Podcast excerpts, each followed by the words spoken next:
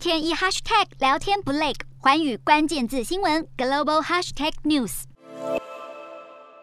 俄罗斯与亚美尼亚、哈萨克等六国所组成的集体安全条约组织军事联盟，在十六日举行自二零一九年以来的首场会议。会中可以看到，俄国总统普丁、白俄总统卢卡申科率领各个挺俄中亚国家领袖拍摄合照。会议上，各国领袖都发表了许多支持俄罗斯的发言，强烈的批评瑞典与芬兰申请加入北约。集体安全条约组织秘书长扎西更谴责北约扩张将造成欧洲紧张情势的升温。而前一阵子才跟西方媒体坦承，俄国侵乌行动已拖延太久的白俄罗斯总统卢卡申科，在这一场会议上也大挺普丁，指责西方国家故意让战争延续，以消耗俄国国力。另外，除了这一些全力挺俄的俄罗斯盟友之外，俄国民众也对北约在欧洲的势力扩张感到相当不满，甚至感觉自己已经被西方国家给包围。依据目前情势来观察，乌俄战争已不再单只是乌克兰与俄罗斯两国之间的军事冲突，而早已演变成西方列强们和俄罗斯之间的互相抗衡。近期北欧国家加入北约议题，更让双方之间的对峙雪上加霜。